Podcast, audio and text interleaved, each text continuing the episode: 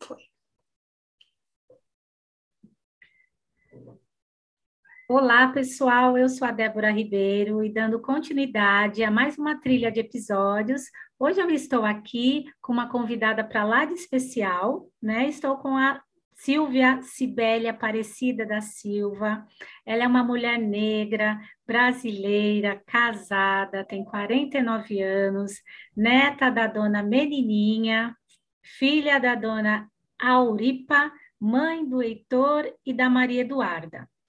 A Silvia, ela é bacharel em Direito, né? Ela é pós-graduada em Faculdade de Economia e pós-graduanda em Gestão e Direito de Trânsito pelo SEAT, que é o Centro de Estudos Avançados e Treinamento de Trânsito pela Faculdade Mário Scherenberg. E é, antes de adentrar aqui nossa temática, que será o empreendedorismo da mulher negra, um tema muito importante, interessante, né, é, bem atual para os dias de hoje, eu sempre pergunto para a nossa convidada do dia uh, por que, que ela escolheu o curso de Direito, né, como formação, e o que a levou a desempenhar a sua atividade profissional que ela faz atualmente. Então, Silvia, como você não poderia deixar de ser diferente, você poderia contar contar um pouquinho para nós por que, que você escolheu o direito, a carreira que você segue hoje? Pode falar.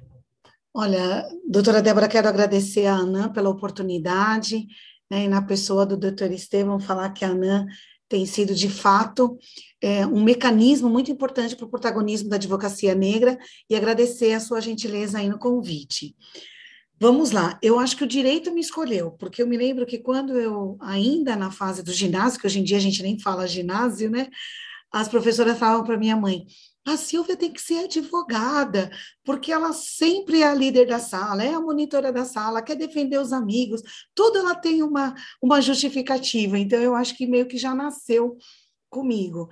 É, depois, a minha madrinha, que falou, né, vamos fazer faculdade junto com a madrinha, vamos, e aí aquela empolgação, e meu padrinho, que é advogado, atua, atuante, doutor Noel Edviges, a quem eu deixo aqui o meu caloroso abraço, que foi uma das pessoas que mais me incentivou. Então, eu acho que foi uma escolha mesmo, meio que num processo natural, é, vocacionada, eu diria.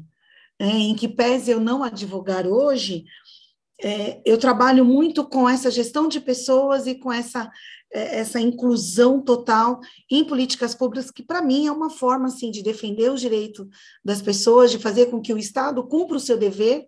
Né? E então, eu até diria que o meu papel hoje, que não foi pensado lá atrás, eu não imaginei que eu fosse trabalhar com empreendedorismo, não imaginei que eu fosse trabalhar é, na administração pública de forma direta, mas foi meio que uma coisa natural, é, até pela minha atuação junto à comunidade, é, eu recebi um convite para criar uma diretoria de atendimento, considerando uma experiência anterior que eu tinha. E essa diretoria de atendimento era exatamente na ADESAMPA, Agência São Paulo Desenvolvimento, que é focada, que a sua missão é a capacitação empreendedora, principalmente para o público vulnerável e periférico. E aí nasceu a paixão, aí eu me descobri, realmente vi que é um tema que eu gosto muito, fui me especializando, fazendo cursos, mais cursos, e depois tive a oportunidade de ser coordenadora de desenvolvimento econômico da Secretaria Municipal de Desenvolvimento, desenvolvimento Econômico, Trabalho e Turismo. E aí, na coordenadoria, o foco era desenvolver políticas públicas para essa comunidade. Então, como é que a administração pública, como a Prefeitura de São Paulo pode levar esse olhar empreendedor, essa capacitação empreendedora para as pessoas lá na franja? E foi assim, essa paixão Hoje estou na subprefeitura, mas estou levando esse olhar empreendedor para lá também. Parabéns aí pela escolha, pela trajetória. É, mesmo uhum. você não sendo uma operadora direta do direito, você também é uma operadora que faz muita diferença aí na vida das pessoas, até mesmo desempenhando o seu papel e a sua profissão aí naquilo que você a gente conversou um pouquinho antes, né? Deixamos para terminar nossa é. conversa agora, porque senão não ia ter nem mais graça. Mas a, a Silvia, pode me chamar de Débora, viu, Silvia? Ela é Obrigada. é atualmente chefe de gabinete da subprefeitura da freguesia Brasilândia e dentre as atribuições que ela faz, ela faz a gestão operacional e administrativa dos servidores, faz um acompanhamento da coordenação de governo local, visando o monitoramento dos projetos sociais, ações culturais, intervenções artísticas e conselhos participativos. Então, é um, um um braço aí, né, é, e um serviço que desempenha um papel muito importante para a sociedade, não diretamente com o direito, né, mas ela sendo membra e sendo uma mulher aí que faz parte dos quadros de associados da ANAM, é um papel muito importante também. E na, ninguém melhor para tratar da temática de hoje sobre empreendedorismo da mulher negra do que ela, que já tem uma expertise, uma experiência aí amealhada ao longo dos anos. Então, hoje ela vai contribuir um pouco conosco, falando aí essa questão do empreendedorismo de um ponto de vista muito mais objetivo para tentar fazer com que algumas pessoas né, enxerguem de uma maneira muito mais valorizada o trabalho que desempenha, seja no seu comércio local, na sua casa, porque eu, eu penso, como nós conversamos antes, a gente não tinha muito essa questão de visibilidade desse Sim. trabalho, desse planejamento, que é tão importante, principalmente para a mulher negra, para ela também, de uma certa forma, acabar se empoderando e tomar as rédeas da sua própria vida. É isso, exatamente isso. Porque, inclusive, Débora, uma coisa, é, antes de entrar no tema, só um adendo sobre esse comentário. A gente falou muito em violência contra a mulher, em violência doméstica, durante todo esse mês de março, a gente acaba tendo uma atenção maior. E um dos maiores motivos causadores da mulher continuar no ciclo de violência, ou seja, permanecer ao lado do seu agressor, é a dependência financeira. Então, quando a gente fala em geração de renda, em independência financeira, nós estamos falando em vidas, em proteger a vida dessas mulheres. Porque quando ela consegue ter uma renda, ela vai falar: opa, eu vou conseguir alimentar meu filho. Nossa, eu vou conseguir pagar um aluguel. E ela sai daquele ciclo vicioso, muitas vezes, é, semelhante ao sistema escravagista que nós todos sofremos nos nossos antepassados. Por quê? Porque ela apanha, ela apanha, ela serve, ela continua apanhando e ela continua naquele mesmo espaço, porque ela pensa primeiro nos filhos, segundo lugar na proteção e depois só que ela vai pensar nela. Então, essa, é, é, esse vocacionar a pessoa e despertar nela essa esse empreendedorismo, esse lado empreendedor é muito importante até para salvar vidas. Mas vamos lá. Eu costumo sempre dizer que as primeiras empreendedoras no Brasil fomos foram as nossas ancestrais, né? Somos nós as mulheres negras, porque as mulheres que eram escravizadas, trazidas para o Brasil, o que, que elas faziam? Elas iam vender quitutes. Né? E esse quitute, muitas vezes, o que, que ela fazia com esse dinheiro? Ela comprava forria do, do irmão, do marido, do filho.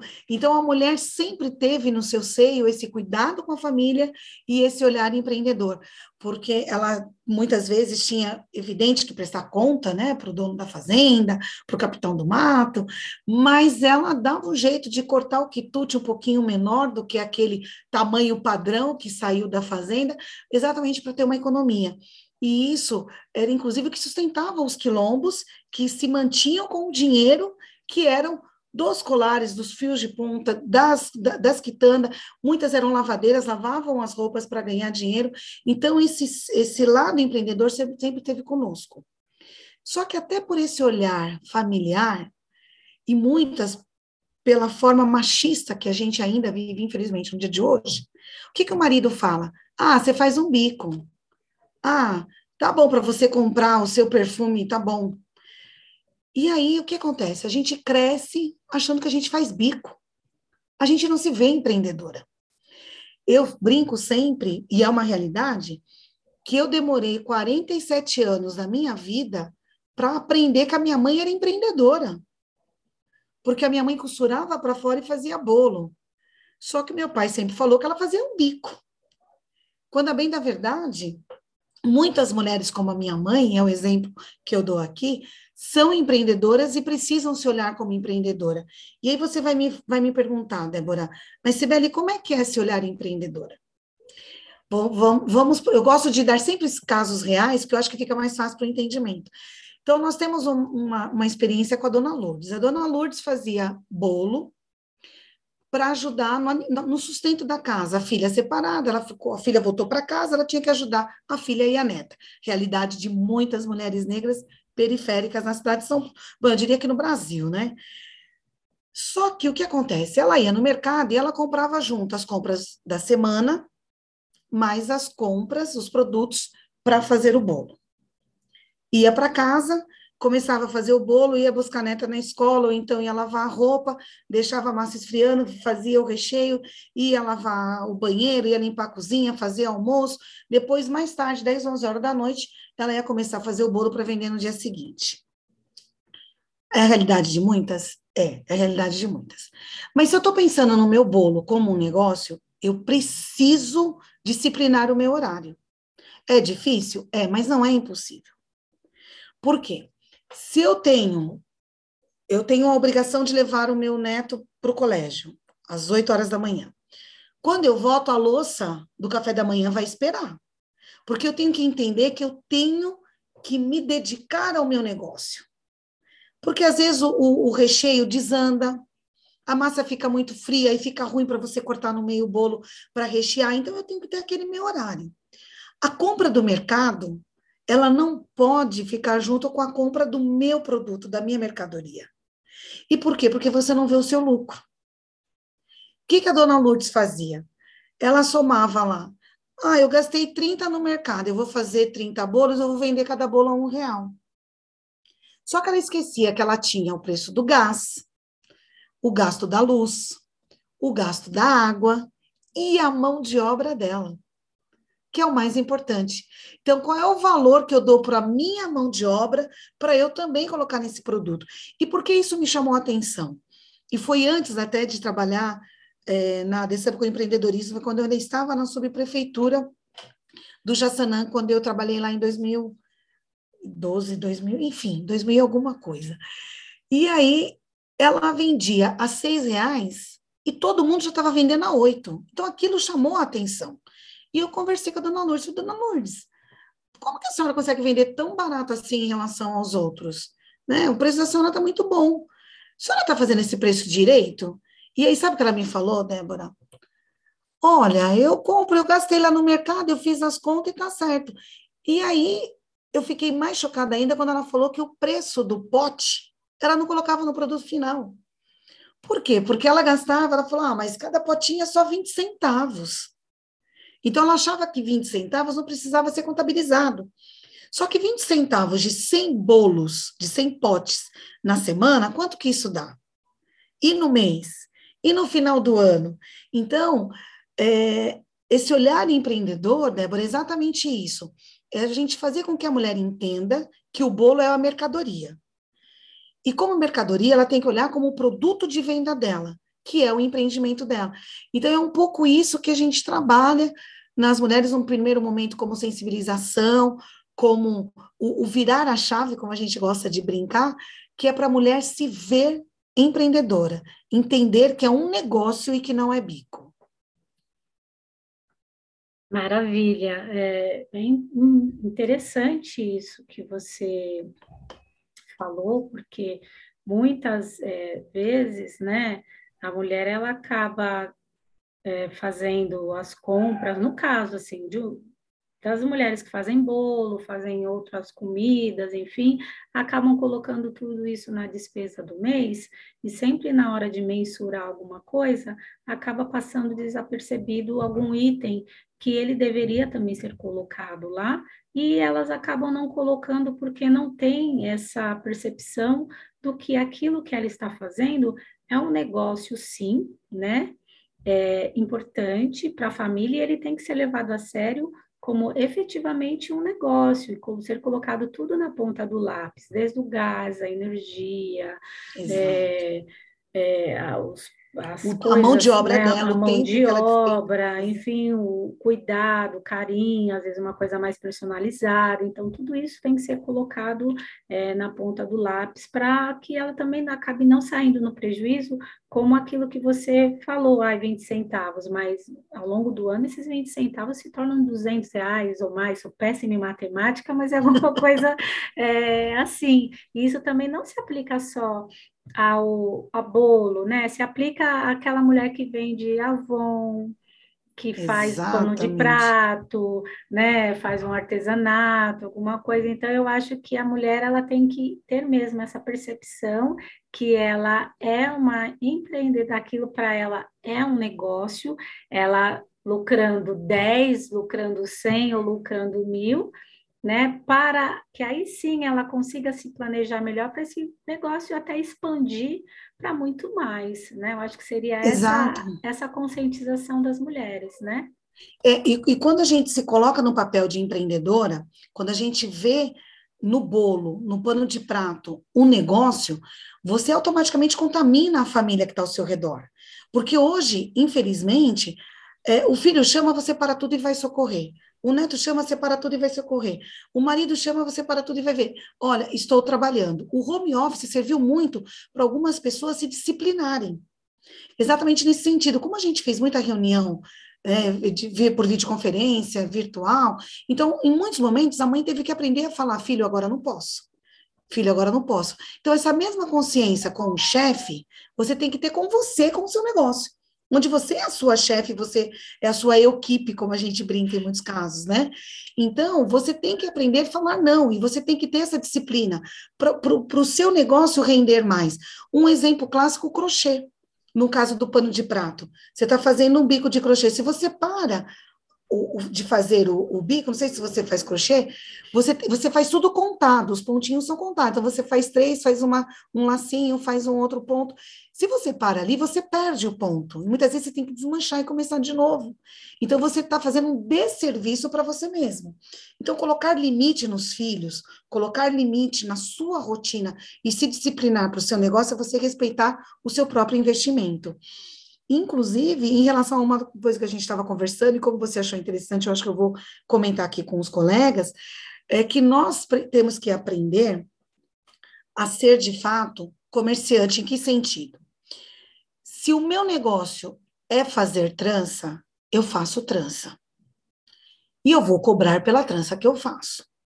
É diferente de fazer uma ação social e fazer tranças sem custo nenhum para aquela comunidade, porque eu estou numa ação social. No meu dia a dia é o meu trabalho. E eu preciso cobrar por isso. De repente, a Débora está vendendo um shampoo. Aí a Débora chega para mim e fala assim: Ó, oh, Silvia, faz uma trança em mim, eu te dou esse meu shampoo. Só que a minha mão de obra para uma trança é, em média, 200 a 300 reais. Vamos supor, 250 reais. É o que eu gasto para fazer uma trança numa pessoa, né? O meu tempo e meu serviço. Um shampoo custa 50, então é justo essa troca? Então a gente tem que aprender, inclusive, a falar não. Porque às vezes a mulher, por essa questão até da acolhida, da irmandade, de querer ajudar, ela às vezes não sabe falar não. E como empreendedor, é importante aprendermos a falar não.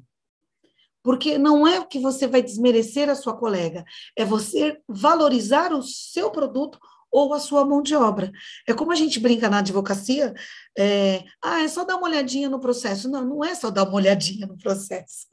É, então, é, a gente precisa ter essa disciplina, porque senão a gente é, acaba desrespeitando o nosso produto e automaticamente você está desvalorizando o seu trabalho. É isso mesmo, é, Silvia. E uma outra coisa que eu gostaria de, de, saber aí no trabalho que você desenvolve, como que é a aceitação, né? Como você disse que você é, tem contato com algumas comunidades, não sei se isso é atual ou não, como que é a aceitação das mulheres, né? É, se você percebe algum, é, a evolução das mulheres enquanto empreendedoras, depois, assim, das conversas, das informações, do entendimento, você percebe que tem uma evolução melhor, um planejamento, elas têm um, um resultado positivo é, dessa, dessa programação que você faz, né? é, eu acho que seria uma ação afirmativa, um projeto, como que seria, assim? Olha, a Prefeitura de São Paulo, através da DESAMPA, tem esse trabalho de capacitação empreendedora. Então, nós temos um programa que é o Ciclo de Orientação Empresarial onde a gente faz o quê? Uma mentoria com o empreendedor. Mas esse é um segundo passo. Vamos ver quem vai começar. Então, vamos voltar para o exemplo da dona Lourdes. Depois dessa conversa com a dona Lourdes, nós indicamos para ela o Fábrica de Negócios. O que é o Fábrica de Negócios? É um programa totalmente gratuito, que pode ser presencial ou virtual, onde a gente vai falar assim: eu tenho uma ideia. Puta, mas essa ideia pode ser um negócio? Essa ideia é viável? Então, tudo que a gente conversou sobre mercado, sobre produto, sobre embalagem, sobre o meu serviço, a gente vai colocar tudo isso no papel. Depois que a gente pôs no papel, então vamos pensar se é viável. Para quem que eu vou vender? As pessoas aqui no meu condomínio, por exemplo, no seu caso, no seu condomínio já tem uma pessoa que vende. Então, será que essa concorrência vai ser legítima? Isso vai me prejudicar num primeiro momento?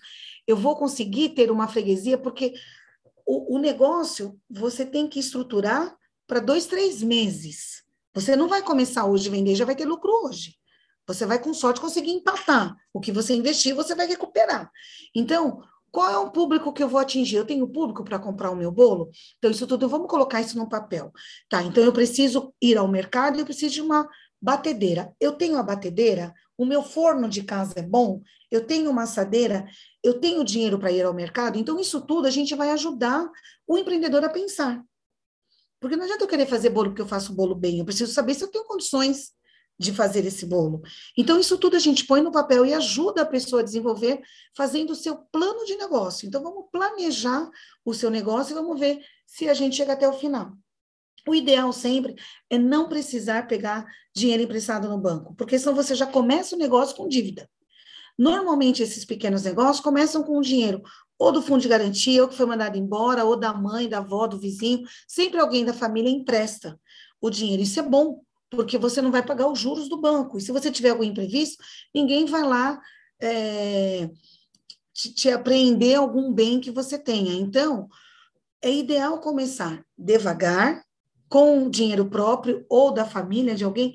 Só que pegar dinheiro da família, de um do primo, não quer dizer que ele tem que ser seu sócio. Porque falar em sociedade aí é uma outra conversa, é uma outra situação e que nem sempre é bom.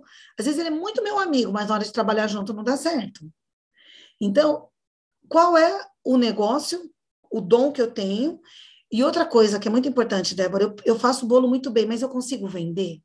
Eu sou boa para vender? Será que eu vou conseguir cobrar? Porque tem gente que não sabe cobrar, tem gente que não sabe vender. Então, peraí, esse meu primo que tem dinheiro, ele é cara de pau, ele é bom para cobrar, ele aborda as pessoas. Então, peraí, então aí vale a pena pensar numa sociedade.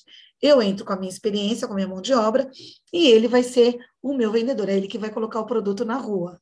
Então, tudo isso, a secretaria, através desses programas, ensina e desenvolve no empreendedor que não necessariamente precisa, inclusive, se formalizar. Porque ser MEI é bom, é porque você tem vantagens, você tem benefícios, mas não é obrigatório. Então, você pode se estruturar, usufruir desses cursos, dessas capacitações, independente da sua formalização ou não. Agora, você perguntou se as pessoas têm retorno. Tem. Vou te contar um caso da Boutique da Crioula. Não sei se você já ouviu falar, depois entra no Insta, sempre faço propaganda dela ela tem um negócio, ela vendia só amarrações de turbante, e o negócio não estava muito bom. Ela foi selecionada para o Vitec. O que, que é o Vitec? É um programa de aceleração. Então, ele faz o quê? Um diagnóstico do seu negócio. E aí, desse diagnóstico, a gente vai melhorar. Então, onde é que está falhando? Ah, então você está comprando tecido a 50, você consegue fazer dois, é, dois turbantes e você está vendendo a 30. Então, peraí, cadê a sua mão de obra?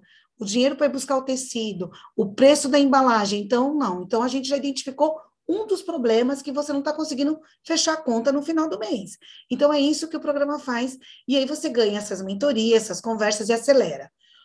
ela participou desse programa, hoje ela exporta para fora do país, ela tem uma loja online, tem uma loja física e assim ampliou o seu o seu leque, seu ramo de atendimento. Então, às vezes, Débora, é um problema pequeno que quando você consegue identificar e mostra uma proposta de solução, as pessoas crescem. A dona Lourdes, ela ajustou o preço dela, ela não perdeu o cliente, e ela, depois de alguns meses, a gente se falou pelo WhatsApp, e ela me falou que finalmente ela tinha conseguido sair do vermelho e pagar a conta dela no banco, que todo mês ela ficava protelando e pagando o mínimo de cartão de crédito.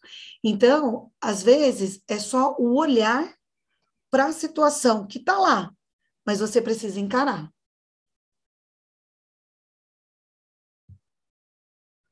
Nossa, que legal. Eu já, eu não sei nem se eu sigo essa boutique da Crioula, né? Eu sigo várias, né, é, pessoas no Instagram, de turbante, enfim, eu vou, vou, vou eu acho que eu sigo, tem uns, umas coisas bem bacanas ali, eu vou ficar dica, né, também para quem estiver ouvindo, Instagram, Boutique da Crioula, vamos acompanhar até mesmo para ver um case de sucesso aí.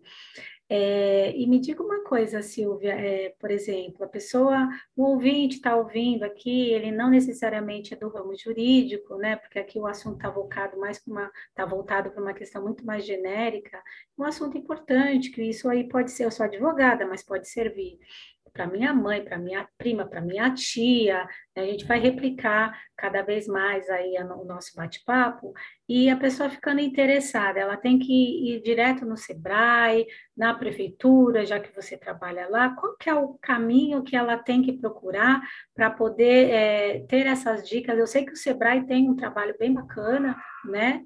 Mas qual é o local assim é, da periferia? Né, do, do bairro que a pessoa deve procurar para estar tá tentando melhorar assim o seu negócio para dar aquele primeiro passo, né, na questão do empreendedorismo. Deu, criou coragem e falou agora vai, né? Ouvi Exato. as meninas lá, agora vou montar meu negocinho. Então, o que que ela tem que fazer? Onde ela tem que procurar?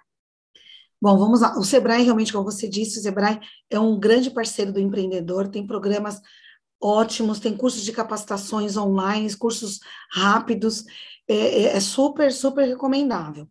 No nosso caso, que é a Desampa, que é a nossa agência que cuida de empreendedorismo, que é a da prefeitura, você pode ir em qualquer uma das 32 subprefeituras da cidade de São Paulo. Então, em toda subprefeitura, você vai ter um analista de negócio, que é um, um profissional, um servidor que está preparado, que foi treinado para atender o empreendedor, seja para formalizar, para tirar dúvidas, ou se tiver esse problema com o negócio, olha, meu negócio não está dando certo. Eu comecei e não estou fechando a conta. Aí vai ser agendado, ele vai receber a visita de um segundo analista, que, que é um outro patamar, que tem esse da, da, da consultoria, que vai fazer esse ciclo de orientação empresarial. Então, ele vai sentar junto com o empreendedor, vai vamos desenhar aí, como é que está o seu negócio? O que está acontecendo? Aonde você acha que, que não está virando, o que está pegando? É o problema, é o dinheiro? É o estoque? Então, tudo isso vai ser feito um diagnóstico e aí vai dar a orientação para que, esse para que esse problema seja é, resolvido. E, inclusive, agora eu falei de estoque, eu lembrei, muitas vezes é, é um outro problema que tem. É, por exemplo, o, o, empreendedor teve um lucro de 100 reais, aí ele fala assim, ah, eu ganhei 100 reais, vou comprar tudo em tecido para fazer mais turbante. Tá, mas e as outras contas que você tem para pagar? Então, às vezes, ele tem muito estoque e esquece que tem as outras coisas, que precisa de. Porque não é só o turbante, você precisa do saco para embalar, você precisa da etiqueta, você precisa colocar no correio, você precisa comprar a caixa se você for fazer entrega. Então, isso tudo a gente faz na conversa do diagnóstico. Porque uma coisa que é muito interessante, a gente pegou um caso uma vez de uma pessoa que vendia toucas e gorros de lã vendia muito. Então fez um mega estoque de lã e começou a fazer muita produção, porque estava participando de algumas feiras. Ai, tem feira, depois eu quero falar da feira se ainda der tempo. É, o toco, só que aí entrou o verão. E a pessoa continuou fazendo toca e cachecol. Evidente que ela empatou o dinheiro. Porque no verão as pessoas não vão comprar cachecol. Então eu tenho que pensar, inclusive, nisso. Está chegando o verão. Então, o que, que eu posso fazer? Posso fazer bolsa, né? O, crochê não precisa ser o tricô, eu posso fazer uma bolsa, eu posso fazer um, um, um lencinho, eu posso fazer meias, porque meia usa sempre. Então, é esse olhar para o negócio, inclusive para o seu entorno. Quer dizer, qual é o público que eu tenho e que é o produto que eu estou oferecendo. Né? Isso é muito importante também, porque às vezes a gente se esquece que para o seu negócio crescer, você tem que fidelizar o seu cliente. E para fidelizar o cliente, eu tenho que saber qual é a necessidade dele. Então, ele precisa de cachecol no verão? Não, então eu preciso ter esse olhar também. E aí, por isso é importante, inclusive, esse treinamento, né? Esse, esse planejamento para que você não feche o negócio, porque às vezes o que acontece? Você estocou demais em cachecol e touca, chegou o verão, você não tem dinheiro para fazer um, um biquíni de crochê, que está em alta inclusive, porque você investiu tudo na, na no, no, no, gorro e no cachecol. Então, eu preciso ter esse olhar, e isso a gente só faz com planejamento. Por isso que é muito importante né, esse plano de negócio e esse olhar aí para o negócio como um empreendimento mesmo para o ano todo. Ah, eu até tinha anotado aqui da, o planejamento, mas você já acabou falando, né? É importante, eu acho que qualquer tipo de negócio que o, a empreendedora ou empreendedor tenha, ele tem que ter uma visão de pelo menos uns seis meses, no mínimo, máximo 12, planejamento anual, né? Olha, meu foco é isso, no primeiro trimestre é assim, no semestre tanto, para ter um, mais ou menos é, um mapeamento das ações que ele pretende fazer para não ser pego aí de surpresa né, para alguma eventualidade, né? E se também acontecer, já é uma coisa dentro do previsto, né? Eu acho que. Planejamento... muitos negócios eles fecham e falem com menos de seis meses por falta de planejamento, que é aquela coisa da empolgação, né? Então, ah, não, vou montar meu negócio, eu sou bom, vamos voltar, vou, sou bom em fazer pizza, vou fazer pizza, e aí investe tudo, não planeja, faz um mega estoque, ou, de, ou é, investe tudo na, na casa, no local que vai fazer e esquece que tem as outras coisas. Por isso que é importante o planejamento, por isso que é importante colocar tudo na ponta de, do lápis antes de começar o negócio. Então, eu quero vender pizza, então, primeiro, eu sei fazer pizza. Primeira coisa, eu vou ter que pagar um profissional. Então, tudo isso, se eu tiver que pagar um profissional, eu tenho que colocar lá na minha planilha o custo do pizzaiolo, eu tenho que colocar o custo do profissional. Então, tudo isso você precisa colocar antes de começar. Agora, para quem já está, vamos, vamos escalar esse negócio, vamos acelerar? Então, vamos fazer o diagnóstico de como está. Qual é o meu público? Eu posso ampliar meu público? E, às vezes, a gente tem um exemplo da... Aqui na Coab de Taipas, é uma comunidade aqui na região, que o, um senhor, eu não me recordo o nome dele agora, ele fazia pipa. Só que ele só vendia pipa para as pessoas, né, para a molecadinha do prédio dele. Só que, que a, o CDHU é um, sei lá, oito, dez blocos que tem num, num conjunto de CDHU. E ele só vendia para quem estava no prédio dele, que ele falava, não, mas tá bom, eu estou ganhando aí 10, 20 reais no final do dia, então para mim tá bom. Mas peraí, seu José, e se a gente começar a vender para o bloco do lado? O senhor tem tempo? Tenho, estou aposentada, é só para ajudar na renda. Tá, então, vamos, ao invés de fazer cinco pipas, vamos fazer sete pipas? Se deu certo sete, vamos ampliar para dez? E ele foi se empolgando, e aí a gente foi conversando com ele. Ele aceitou divulgar no Facebook, porque ele tinha um Facebook para poder ver as fotos da família. E aí, esse Facebook das fotos da família, a gente mostrou para ele que poderia ser um cartão de visita para o negócio dele, porque ele, WhatsApp, celular, essas coisas, ele não gostava muito, não.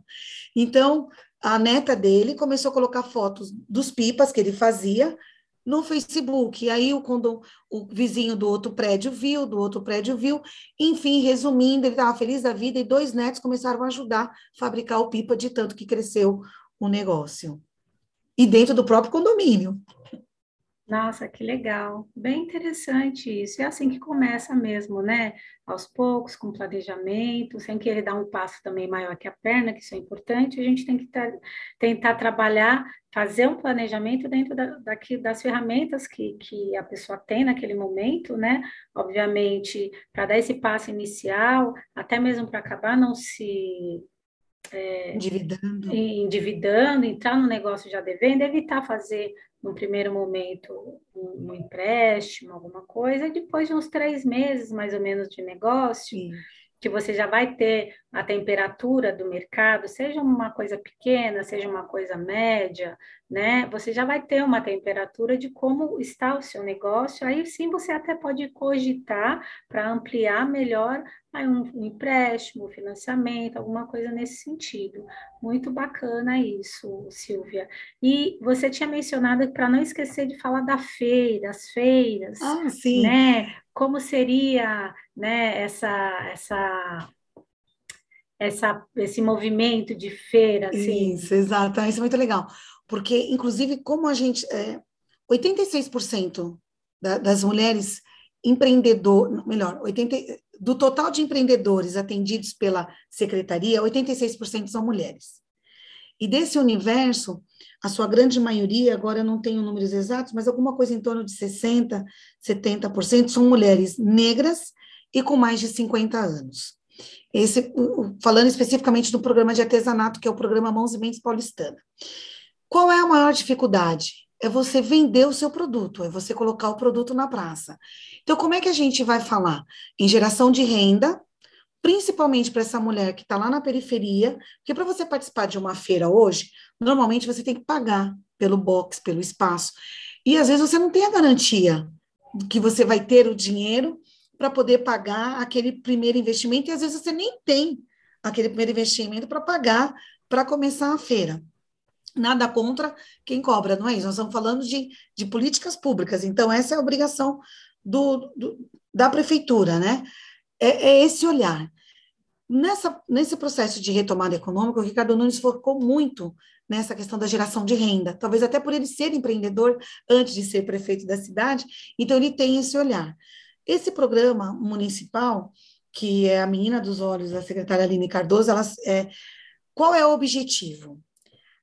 A secretaria estrutura, tem, é, a secretaria tem uma gerenciadora, que foi através de um fomento, ganhou um edital. Qual a obrigação dessa gerenciadora? Credenciar artesãos. Esse credenciamento, ele vem com um, uma carga horária de capacitação empreendedora. Qual o objetivo disso? Preparar para essas feiras. Então, eu faço a bolsa de crochê. Então, eu vou aprender como que eu posso divulgar essa bolsa de crochê, como é que eu vou tirar foto para colocar no Instagram, como é que eu faço meu marketing digital, como que eu vendo numa plataforma, como que eu posso vender no Instagram, e como é que eu tenho que me portar numa feira, o que, que eu tenho que levar para essa feira. Entendeu? Então, isso tudo o, o, o artesão vai aprender nesse curso de capacitação empreendedora. Sendo credenciado, finalizando o curso, ele está apto para participar dessas feiras. Então, nós temos sempre feiras temáticas. No mês do artesão, a, a Prefeitura de São Paulo, através da Secretaria de Desenvolvimento Econômico, providenciou, uh, acho que foram quase 10 feiras espalhadas pela cidade de São Paulo, onde os artesãos credenciados no programa vão vender, expor e vender os seus produtos sem nenhum custo. Então, é lucro garantido, porque toda venda é revertida para você mesmo. É, nós estamos tendo uma, inclusive agora, na, no Lago, agora sim, né, nesse final de semana, no Lago da Matriz, de Freguesia do Ó, e no Sacolão, que é uma outra parceria que a Secretaria fez que, e a Subprefeitura intermediou para que eles possam vender. Então, essas feiras é um, é um dos caminhos para a geração de renda que a gente sempre fala. E a vantagem é que quando ela acontece no território, eu não tenho o problema de ter que buscar um neto na escola e eu não posso ir. Eu não tenho problema de ter que fazer a janta e eu não posso ir. Porque é uma outra realidade. Aconteceram feiras, quando eu ainda estava trabalhando na secretaria, que às vezes a artesã não conseguia participar porque ela não tinha dinheiro para condução.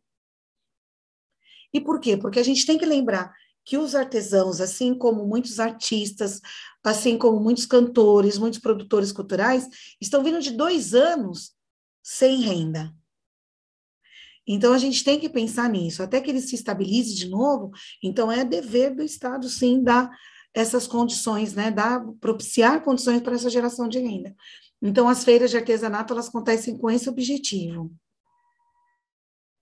E eu não sei se você falou, é, como que faz para fazer esse cadastro? Qual é, a, é a, a, o setor que a pessoa tem que procurar? Né? Eu estou perguntando porque assim eu, eu acabo conhecendo muita gente, e às vezes eu, vou em alguns eventos, né?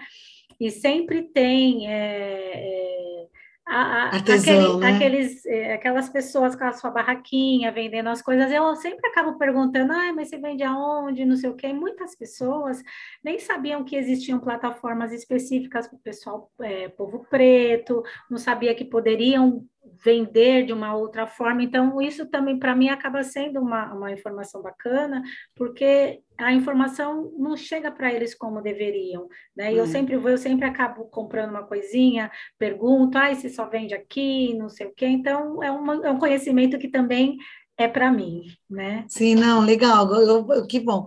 Agradeço a pergunta. A, a, Prefeitura de São Paulo, no, no, portal da Prefeitura de São Paulo, nós temos uma página da Secretaria de Desenvolvimento Econômico.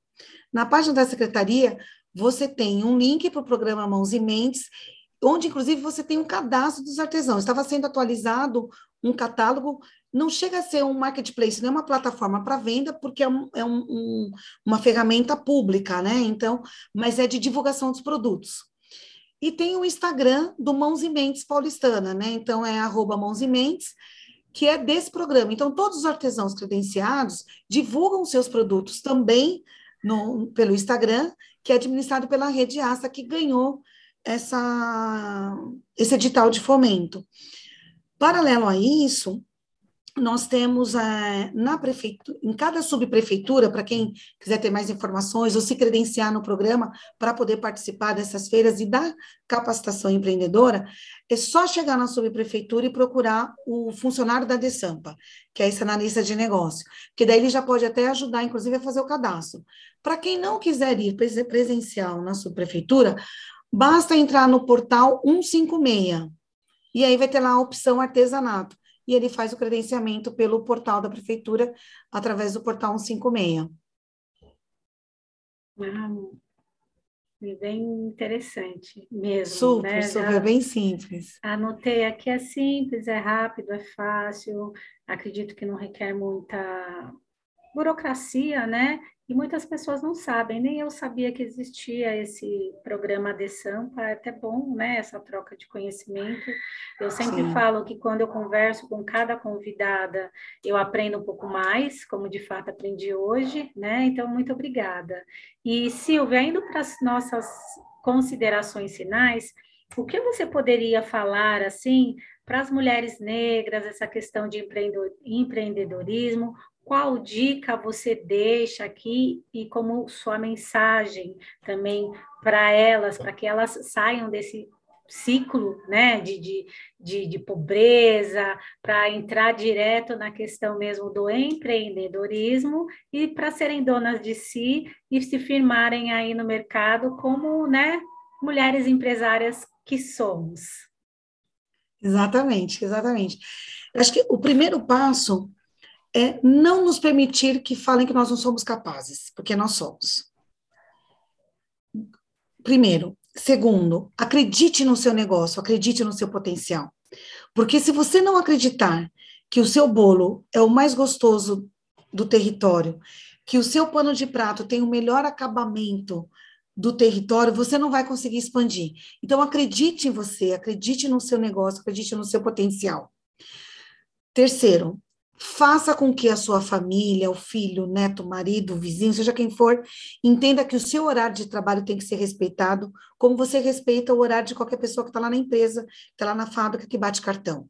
Então, não se permita que os outros tenham prioridade sobre o seu negócio, que você está falando de você, do seu empreendimento, do seu valor agregado, da sua mão de obra. Então, a gente tem que aprender a falar não para que a gente possa crescer.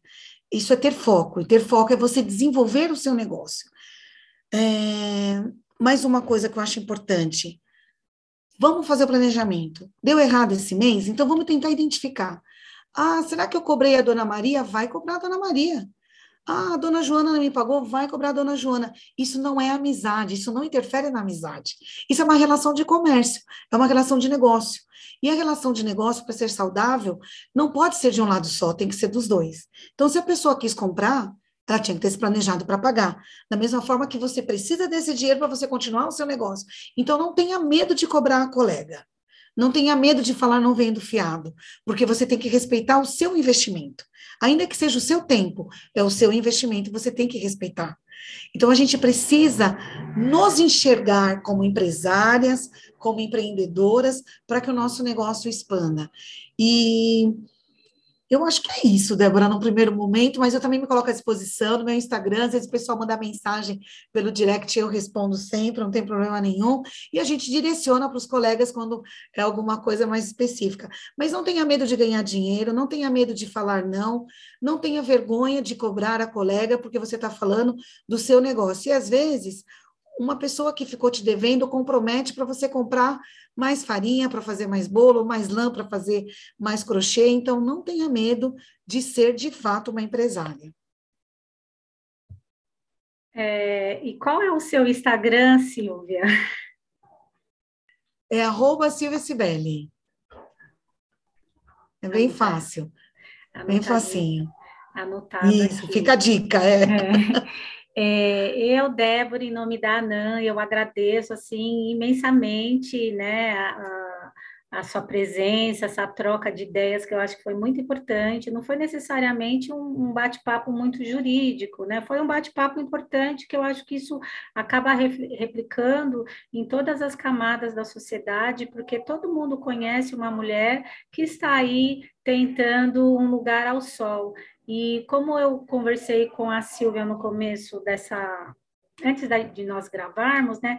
Toda mulher em si, até mesmo como ela falou lá, desde a nossa ancestralidade, toda mulher já é uma mulher empreendedora, né? Aquela mulher que trabalha fora, aquela mulher que já tem o seu próprio negócio e aquela mulher que também fica em casa, porque as mulheres donas de casa, elas são empreendedoras já por natureza, porque tem que cuidar do filho, tem que resolver a roupa que o filho vai usar, tem que resolver a, onde o filho vai estudar, fazer o planejamento das compras do mês, né? Cuidar da alimentação de toda a família. Então, nós somos empreendedoras políticas, donas do próprio negócio por natureza. Só que muitos anos e também a nossa cultura, né, desde a escravidão, a cultura machista, nós sempre nos fomos colocadas em segundo plano, pensando que o trabalho doméstico, ou até mesmo esses trabalhos que eram julgados menos importantes, não era só uma coisa secundária, mas não, tem muitas mulheres que eu conheço, até mesmo como a Silvia falou, que sustentam uma família fazendo bolo, fazendo trufa, vendendo avon, vem fazendo artesanato. Então, somos sim mulheres empreendedoras, só temos que tomar posse e consciência disso e tentar melhorar, né, com as dicas que a nossa colega nos trouxe aqui. Então, é, eu agradeço muito, assim, bastante a sua colaboração conosco. Você é muito bem-vinda aqui dentro da ANAM. Eu, em nome de toda a associação, nós agradecemos aqui essa troca de compartilhamento de experiências. Gratidão, gratidão. Me coloco à disposição sempre. É um prazer poder compartilhar um pouco os nossos saberes, as nossas experiências, que às vezes são coisas tão simples, né? E às vezes a gente não. Poxa, nunca pensei nisso, né? Então, eu fico aqui também à disposição e agradeço mais uma vez a oportunidade, Débora. Um grande abraço. E para você, ouvinte, é, eu informo que continue aqui, você que nos assistiu, curte, comente, compartilhe aí com seus amigos, com a sua família, com seus colegas de trabalho. Amanhã nós teremos outra convidada é, trazendo uma, um, um outro tema tão importante como foi trazido aqui hoje, e também eu peço que você siga a Ana nas redes sociais. Esse é o mês de março, é um mês que nós escolhemos para trazer as mulheres da ANAN, né, é, que inspiram e que vão inspirar, inspirar certamente outras mulheres, então não percam os nossos episódios e até amanhã.